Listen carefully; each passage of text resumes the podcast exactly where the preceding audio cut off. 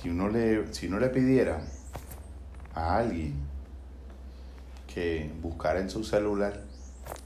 a el, motor de búsqueda de Google y le pidiera que buscara la definición de aburrimiento o que acudiera a cualquier lugar que pueden dar una definición teórica de aburrimiento, te describiría algo así como que el aburrimiento es un estado que es experimentado por dentro por un estado de cosas que está sucediendo fuera. Por un estado de cosas que está sucediendo fuera que pueden ser en dos vías. Puede ser por la vía de una ausencia de la experiencia de un estímulo o una ausencia de actividad externa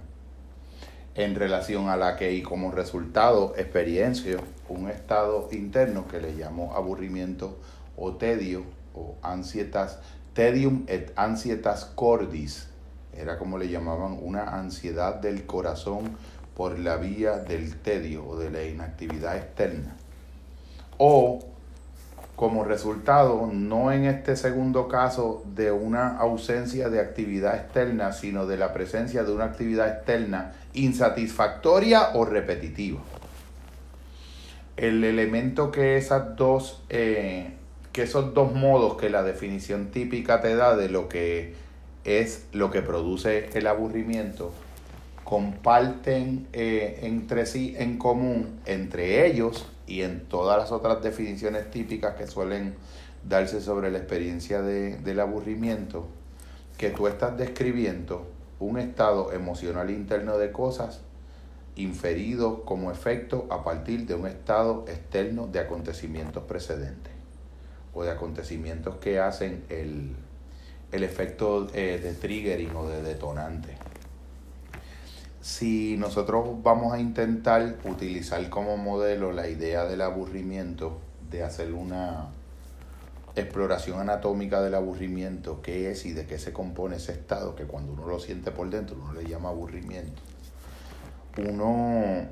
eh, pudiera decir como una respuesta herética o alternativa a las definiciones típicas, que el elemento que tienen en común es que todas tienen el énfasis en lo externo como fuente de causa del efecto emocional en lo interno. Ese es el error base de todas, que comparten entre sí todas las definiciones que suelen darse de la, el aburrimiento. Pero si tú te dieras la oportunidad de considerar alternamente si es acaso el aburrimiento un estado subjetivo de la mente. Y si ese estado subjetivo de la mente, al que llamamos aburrimiento, es un estado autónomo de la mente. Un estado subjetivo de la mente es algo que está sucediendo dentro de mí o que yo interpreto o percibo sucediendo dentro de mí Mm, la inmensa mayoría de las veces en relación a algo que siempre percibo proyectivamente aconteciendo como detonante o fuente causal fuera de mí. Pues partimos de que nos cuestionamos esa idea y la revisamos hasta las últimas consecuencias y vemos el carácter universalmente erróneo de eso. Y le añadimos a esta definición alternativa de que el aburrimiento es un estado subjetivo emocional de la mente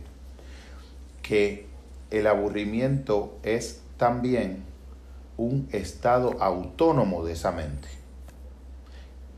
Cuando decimos un estado autónomo de la subjetividad de la mente, lo que queremos decir es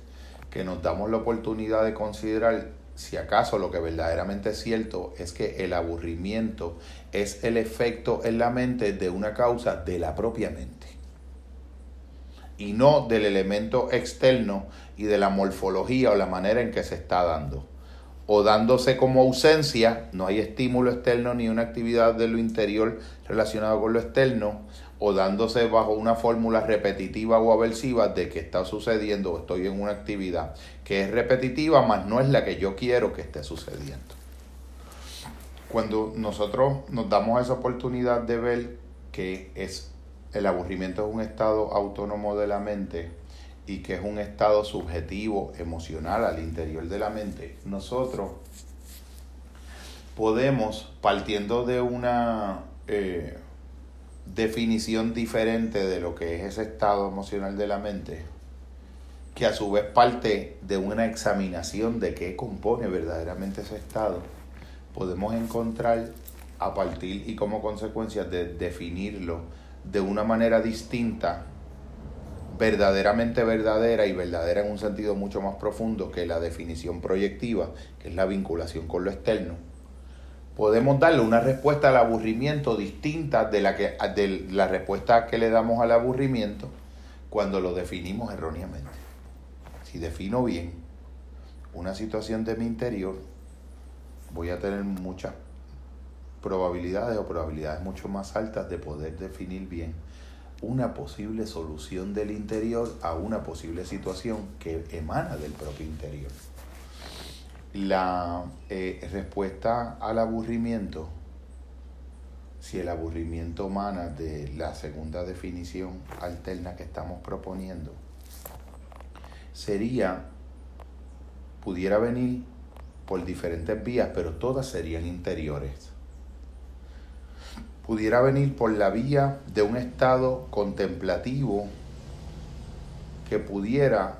relacionarse con los objetos del pensamiento o relacionarse con las situaciones que estén aconteciendo fuera de la mente, pero de la que la mente se hace idea y objeto, o dentro de la mente de la que la idea observa. Un estado contemplativo donde tú eliges no tener una interacción con eso de algún modo directa y controladora, por darte un ejemplo. Por el otro lado, también el aburrimiento pudiera tener eh, su disolución dentro de la mente como efecto del resultado de la cesación de todos los pensamientos que interpretan mal ese estado cuando ese estado tú lo estás sintiendo porque lo interpretas enlazado con una causa externa y pretenderías darle una solución externa.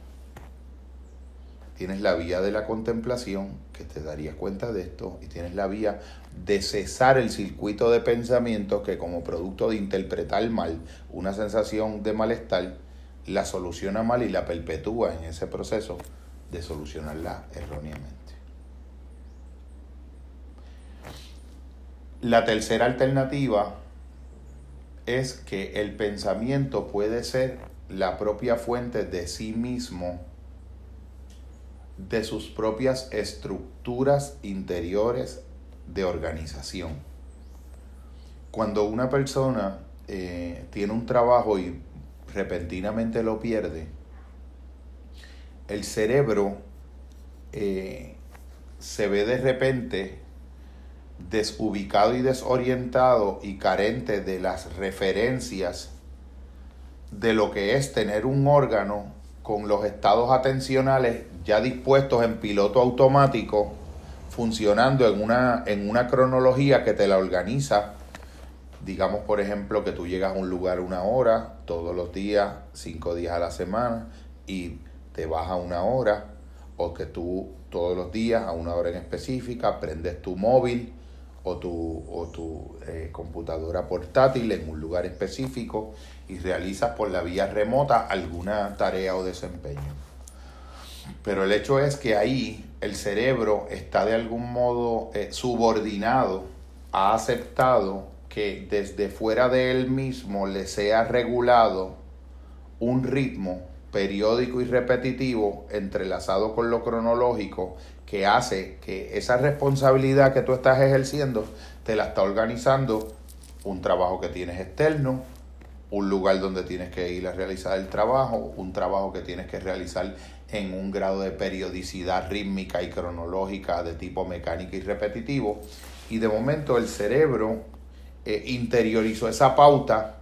y esa pauta le da un sentido eh, mínimo básico de bienestar pero de procedencia externa. Eh, uno se acuesta por la noche, se acuesta temprano porque se tiene que levantar temprano, porque va a trabajar temprano y trabaja hasta la tarde y como se cansó en la jornada de trabajo, descansa por la noche y trabaja por el día. Cuando esos elementos externos se rompen,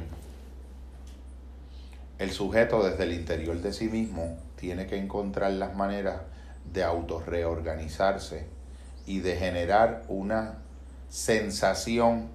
análoga a la que antes tenía como efecto de tener que cumplir con unos criterios externos, pero desde una fuente interior.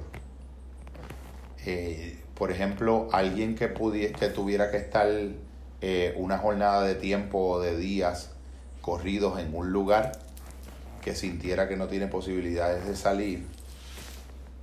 si logra exitosamente construir una manera de estructurar